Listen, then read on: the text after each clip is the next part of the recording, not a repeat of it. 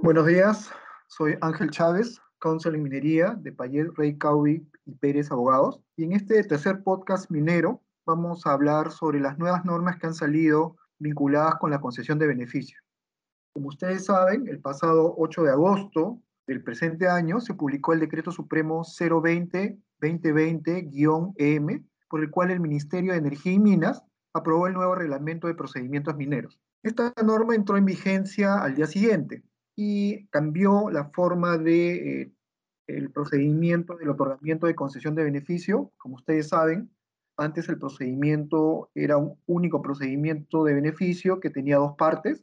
Ahora se ha separado en dos procedimientos. Uno referido al otorgamiento de la concesión de beneficio y autorización de construcción y otro procedimiento de la autorización de funcionamiento de la concesión de beneficio, que conlleva también una etapa de verificación de la construcción que fue autorizada.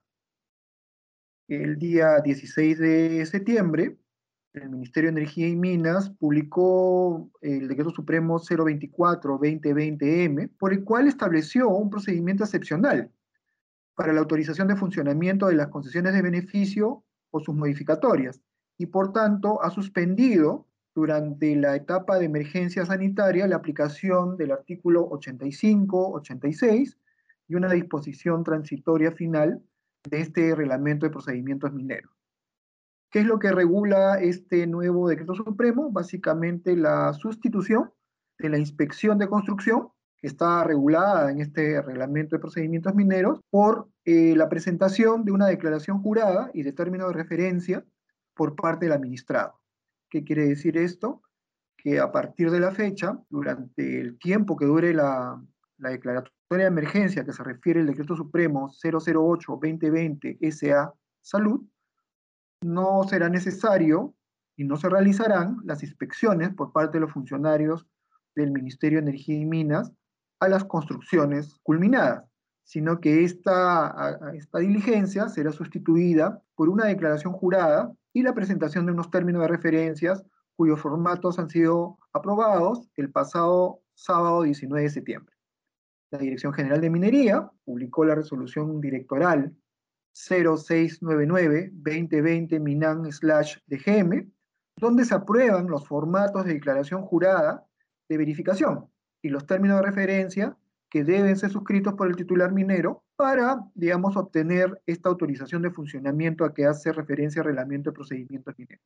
El presente podcast va a desarrollar los alcances de estas modificaciones que han venido a, a modificar en un corto plazo la aplicación del reglamento de procedimientos mineros.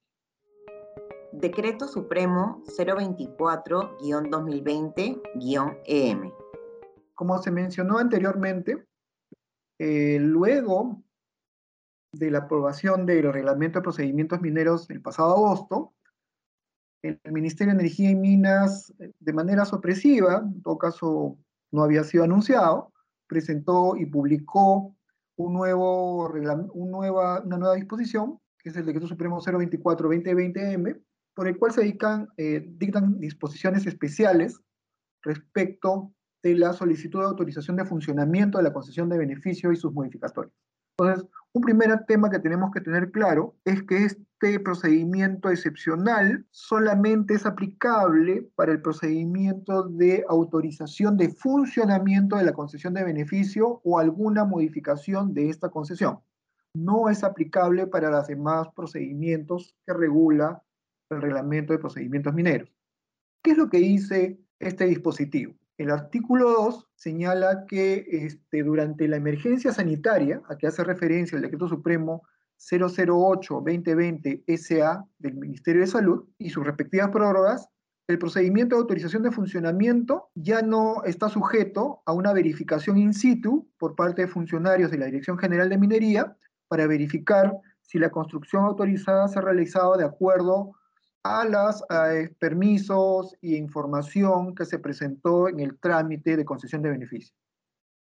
En su reemplazo, y de manera excepcional, y de manera obligatoria, porque no es una opción, sino es una forma obligatoria de realizarlo, el titular va a tener que solicitar mediante el sistema electrónico la autorización de funcionamiento y hacer los pagos respectivos en cuanto al derecho de trámite presentar el informe de la obra final instalaciones, presentar el certificado de aseguramiento de la calidad de construcción e instalaciones, CQA, suscrito por el supervisor de la obra, quien haga sus veces, presentar los planos de la obra terminada, as built, y el número de resolución que aprobó el plan de cierre de minas, ¿no? O el informe que lo sustenta. La Dirección General de Minería o el gobierno regional lo que va a hacer es elaborar y aprobar los términos de referencia mediante una resolución directoral, el cual será notificado en el plazo de 10 días hábiles al administrado. Hay que tener presente que el pasado sábado 19 de septiembre, la Dirección General de Minería ha publicado el formato de estos términos de referencia, lo cual analizaremos más adelante. Una vez recibido estos formatos por parte del titular, él tendrá que, digamos, declarar los alcances de la obra realizada, ¿no? y, a, y a su vez presentar una declaración jurada debidamente suscrita sobre que la ejecución de las instalaciones y obras se han realizado de acuerdo a las autorizaciones aprobadas por el Ministerio de Energía y Mina o la Dirección Regional de Minería correspondiente. ¿Cuál es el propósito de esta declaración jurada? Que el administrador garantice que la construcción e instalaciones de la planta de beneficio de sus componentes se realizaron de acuerdo al proyecto aprobado. Con dicha información, la Dirección General de Minería o el Gobierno Regional procede a contrastar estos documentos presentados con las autorizaciones y emite un pronunciamiento dentro del plazo de 20 días. En caso que estas construcciones se hagan por etapas, entonces cada información que se presente a la Dirección General de Minería o al gobierno regional contendrá, digamos, los avances de las construcciones realizadas. Luego de la revisión, la Dirección General de Minería o el gobierno regional tendrá que elaborar un informe final de evaluación sobre la base de la declaración jurada, sobre la base de los términos de referencia presentados, y a partir de ello tendrá que emitir el acto administrativo en el cual aprueba la verificación de la construcción y de las instalaciones y emitirá una resolución que otorga la licencia de funcionamiento de esa concesión de beneficio o de la modificatoria. Hay que tener en cuenta que esta resolución eh, que otorga la licencia de uso de agua para fines mineros en caso que el instrumento ambiental presentado no cuente con la opinión técnica favorable de disponibilidad hídrica. ¿no? Hay que tener en cuenta que toda información que se presenta al Ministerio de Energía y Minas es con carácter de declaración jurada. ¿Esto qué quiere decir? Que eventualmente, mediante control posterior, dichas autoridades pueden revisar la veracidad y licitud de los documentos presentados. Ahora, es importante tener en cuenta que para efectos de este procedimiento, digamos, temporal, la autorización de funcionamiento es de evaluación previa y el plazo máximo de evaluación que ha considerado esta norma es de 30 días hábiles, sujeto al silencio administrativo positivo. ¿Qué quiere decir esto? Que transcurridos 30 días hábiles de haberse presentado la solicitud, haberse presentado los documentos técnicos, haberse presentado la declaración jurada, así como los términos de referencia que describen, digamos, la construcción realizada contrastada con lo, autorizado, entonces, y sin que se dé un procedimiento por parte de la autoridad, debería considerarse por aprobada la autorización de funcionamiento. El artículo tercero de este dispositivo legal ha suspendido los artículos 85, 86 y la primera disposición complementaria transitoria al reglamento de procedimientos mineros, es extraño y es bastante infrecuente que una norma recién publicada tenga que ser suspendida por otro dispositivo del sector energía y minas. Pero lo que se ha tomado en consideración ha sido probablemente estas situaciones sanitarias de, de emergencia que requieren por parte de las autoridades establecer mecanismos que faciliten la realización de los actos administrativos. Básicamente lo que ha sucedido es que eh, como consecuencia de la declaratoria de emergencia sanitaria y la cuarentena y la suspensión de actividades económicas a nivel nacional, el Ministerio de Energía y Minas suspendió la realización de las inspecciones de verificación de obra, porque por temas de seguridad sanitaria no se podía enviar funcionarios del Ministerio de Energía y Minas a zonas remotas o a las unidades mineras efectos que ellas puedan verificar en campo estas eh, construcciones. Eh, además, digamos, el número de personal existente en el ministerio especializado en este tipo de inspecciones son pocos profesionales y por tanto no se hace viable que se puedan hacer visitas constantes y en diferentes sitios y en todo momento teniendo más en cuenta las restricciones este, que existen en distintas regiones del país. Ante esta situación y a efectos de eh, reducir o minimizar los riesgos sanitarios con la visita de terceras personas, la posibilidad de que se tengan que poner en cuarentena antes de que ingresen en las instalaciones por temas de control sanitario, se tomó la decisión de temporalmente suspender los efectos del reglamento de procedimientos mineros. ¿Qué quiere decir esto? En realidad, el reglamento de procedimientos mineros no ha sido modificado. No es que se han derogado las disposiciones del Decreto Supremo 020-2020M. Lo que ha sucedido es que este Decreto Supremo 024-2020 lo que ha hecho es suspender la aplicación de dos artículos que regulaban justamente este procedimiento ante, la, eh, ante el Ministerio de Energía y Minas. Por lo tanto, a partir de, de la aplicación del Decreto Supremo 024, lo que corresponde al administrado ya no es requerir ni coordinar con el ministerio la realización de la inspección, sino más bien la carga de la prueba o la información o la verificación se sustituye por una declaración por parte del administrado.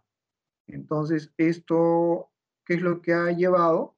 Básicamente al hecho de que a partir de ahora se van a tener que requerir ciertos formatos por parte de la, del administrado que tienen que ser presentados para que se pueda culminar con el trámite. O sea, no basta con informar de manera técnica al ministerio y sustentar con los planos de ingeniería y la información que normalmente se genera producto de la construcción, sino que se va a tener que, eh, de alguna manera, validar la información presentada sobre la base de la información que se pueda presentar.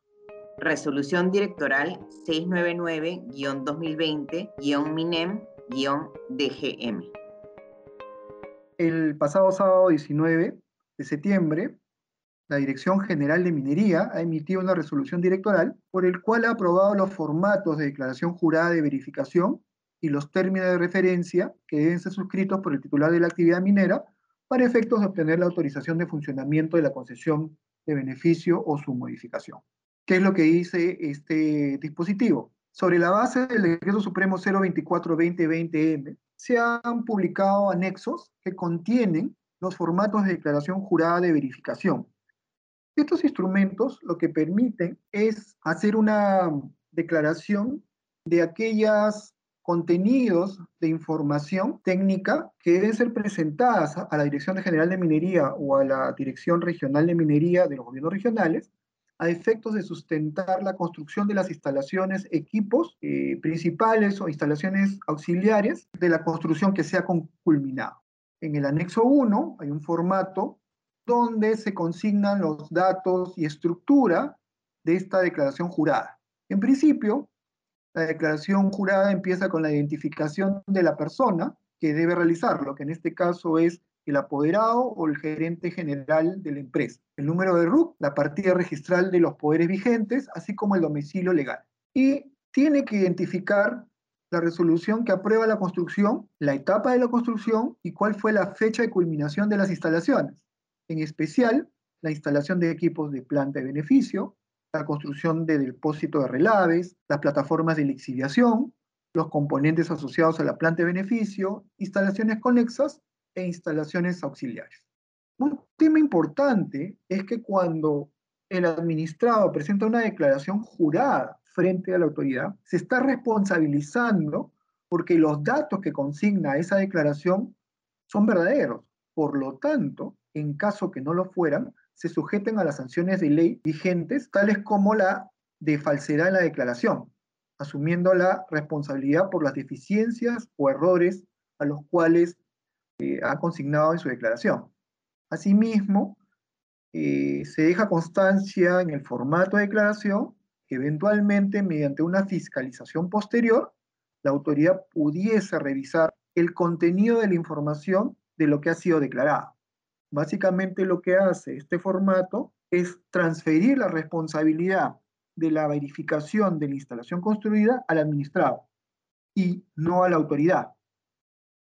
Esta transferencia es temporal, porque en realidad la obligación de supervisión y de verificación de lo construido sigue siendo una función del Ministerio de Energía y Minas, pero por el tiempo de la pandemia, no sabemos a la fecha cuándo se levantarán estas restricciones desde el punto de vista sanitario, se aplicará este formato de declaración jurada. Anexo 2. Términos de referencia para la verificación de culminación de la construcción de la planta de beneficio. Además, esta resolución directoral de la Dirección General de Minería ha aprobado un anexo 2 que establece un formato donde se consignan los términos referencia para que se pueda verificar todos los aspectos técnicos de la construcción. Este es un documento mucho más complejo en su estructura que el de la declaración jurada y que lo que busca de una manera es detallar a nivel técnico cuáles son las condiciones, y conformidades u observaciones asociadas con el informe final de obra. Como ustedes saben, el Ministerio, con la documentación presentada por parte del administrado, le otorga una concesión de beneficio y una autorización de construcción sobre la base de unos planos. Luego de construir las instalaciones o planta o la modificación de la planta, corresponde hacer una verificación si lo construido corresponde al autorizado. Este anexo 2 lo que busca justamente es establecer un formato de checklist a efectos de hacer un contraste entre lo autorizado y lo construido sobre la base de la información que presenta el administrado. Este trabajo normalmente lo realizaría el funcionario del Ministerio de Energía y Minas en situaciones normales, lo cual implica obviamente el traslado del personal del ministerio a las instalaciones donde están construidas este, las concesiones de beneficio las modificaciones de algunos componentes. En este caso, el anexo 2 contiene información que debe ser llenada por el titular, tales como el nombre de la concesión de beneficio, quién es el titular de la concesión, el nombre de la unidad minera, y además debe consignar información vinculada con la obra, ¿no? como el titular minero, la ubicación de la obra, distrito, provincia, departamento, quién es el supervisor, el responsable de la supervisión, el contratista, el residente contratista, la fecha de inicio de la obra, la fecha de culminación de la obra, el presupuesto programado y el presupuesto ejecutado respecto a los montos de inversión. En la parte 4 de este anexo se establecen los ítems que deben ser verificados en campo y que están referidos básicamente al tema de obras civiles, obras metalmecánicas, instalaciones eléctricas, tuberías, piping, procesos de agua, aire, etcétera, instrumentación, equipamiento principal, conexo, auxiliar. Todos estos componentes e ítems tienen que estar ubicados en coordenadas UTM WGS84. Se tiene que verificar si la obra construida es conforme o no lo autorizado, y de observarse alguna discrepancia, se pondrán observaciones. También se ha considerado como un componente a ser verificado en materia de estos términos de referencia los depósitos de relaves. Como ustedes saben, los depósitos de relaves son aquellas instalaciones físicas que sirven de almacenamiento del producto que sale del procesamiento de mineral, ¿no? Es un, básicamente material que se descarta que tiene un contenido generalmente acuoso y que tiene que ser dispuesto.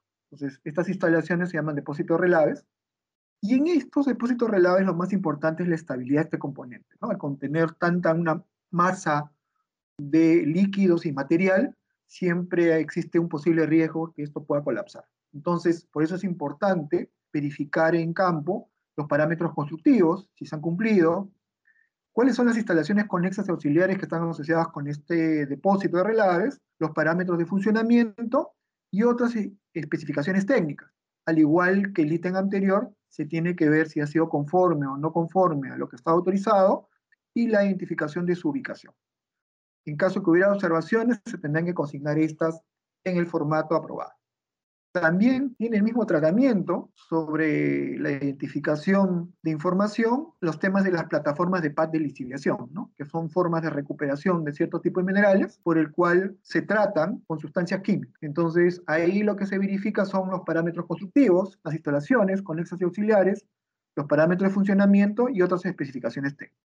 Ahora, también existen otros componentes asociados a la planta de beneficio que, digamos, tienen el carácter de auxiliar y básicamente son obras de tipo civil, ¿no? Obras metalmecánicas. Entonces, que se busca a través de este formato es verificar si se han construido y si la construcción es adecuada a lo autorizado. Entonces estamos hablando en estos componentes asociados a las obras civiles, a las obras metalmecánicas, a las instalaciones eléctricas, al piping, las tuberías, a la instrumentación y al equipamiento. Un tema importante que nace a partir de los instrumentos de gestión ambiental son las actividades de monitoreo. Las actividades de monitoreo permiten verificar al administrador y a la autoridad el cumplimiento de los estándares de calidad ambiental y los, límites máximos permisibles, y en algunos casos también temas de seguridad. Por lo tanto, es importante que como parte de la verificación del cumplimiento de lo autorizado respecto a lo que se debe construir, también se verifiquen los puntos de monitoreo de acuerdo a lo que se ha aprobado en el estudio de impacto ambiental. El estudio de impacto ambiental no solamente establece la obligación de monitorear calidad de agua, calidad de aire, sino también establece una ubicación, porque la ubicación tiene que ser representativa, cumple una función, y esto ha sido definido en el instrumento ambiental. Por lo tanto, la construcción de los puntos de control y de monitoreo debe responder a lo que ha sido autorizado en el instrumento de impacto ambiental. Este formato también permite verificar ello, en especial vinculado con el agua y el aire, a efectos de que se pueda determinar la ubicación de donde se tomará la información para generar los reportes de monitoreo. ¿no? Como ustedes saben, los reportes de monitoreo tienen que presentar, deben ser presentados a la OEFA con el propósito que ellos verifiquen que se ha cumplido o no las exigencias ambientales. En cuanto a los temas de medidas de seguridad y salud ocupacional, también es importante que existan ciertos documentos que están asociados con estos ítems y deben ser verificados también en campo. Básicamente son el tema de los planos de manejo ambiental, los planos de contingencia, el manual de operaciones y los PETS cuáles son las condiciones de seguridad y salud ocupacional y los protocolos establecidos para evitar la transmisión del COVID. Por ejemplo, esta es una cosa nueva, ¿no? Este, hasta antes esta situación de pandemia, la verificación o no vinculada con los temas sanitarios estaban regulados por el área médica y la, la salud de las personas, pero no formaba parte de un plan en especial ahora con los protocolos necesarios de distanciamiento y, de seguridad, esto también forma parte de este formato. Y lo formará mientras, digamos, convivamos con la pandemia. Esto también tiene que eh, formar parte de este formato. Y finalmente, se van consignando este, documentos del proceso de verificación, que son los informes que realizan el supervisor y vistas fotográficas que validen lo construido es importante que la empresa que va a presentar esta información designe inspectores, que son profesionales en su especialidad, a efecto de garantizar que la información sobre los procesos metalúrgicos, las obras civiles y geotecnia, los temas de seguridad y salud ocupacional y el medio ambiente, sean suscritos y firmados por ingenieros especialistas. Por lo cual, los nombres, DNIs, código de registro en el Colegio de Ingenieros de Minas y firma forma parte de este formato. Como vemos, el Ministerio de Energía y Minas, dentro de la situación de emergencia nacional por el tema del COVID-19, ha dictado normas que tratan de darle una respuesta simplificada a las exigencias y requisitos que el reglamento de procedimientos mineros ha establecido.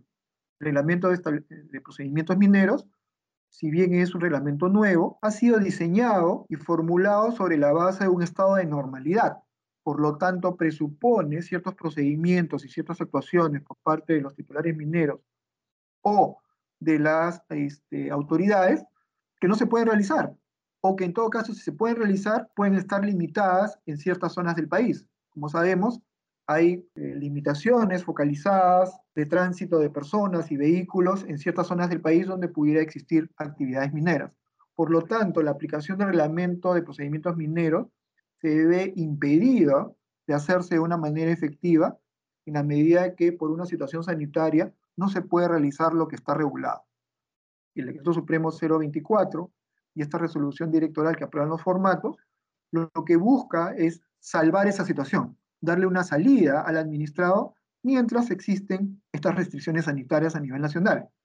En realidad, en el tema médico se espera que a partir recién del próximo año se comiencen a hacer las vacunaciones masivas a nivel nacional y esto va a tomar mucho tiempo. Por lo tanto, estos dispositivos serán aplicables mientras se siga prorrogando los dispositivos que establecen la emergencia sanitaria a nivel nacional. No hay una fecha estimada de cuándo va a suceder esto. Obviamente la evolución de la enfermedad a nivel nacional e internacional establecen nuevas condiciones, nuevas realidades constantemente y hay cambios de estrategia a efectos de poder controlarla, pero eventualmente se ha buscado una salida realista a efectos de que las actividades vinculadas con las actividades mineras continúen y no se vean limitados o detenidos los procedimientos ante las imposibilidades de poderse realizar algún tipo de diligencia en campo. Estos tipos de soluciones no son nuevas, ya en algún momento el Estado aprobó el decreto legislativo 1500, por el cual estableció ciertos procedimientos asociados con temas de permisos y autorizaciones, y mecanismos de participación ciudadana a efecto de facilitar la realización de estos procedimientos, pero teniendo en cuenta las imposibilidades y limitaciones vinculadas con los temas sanitarios. ¿Esto qué quiere decir?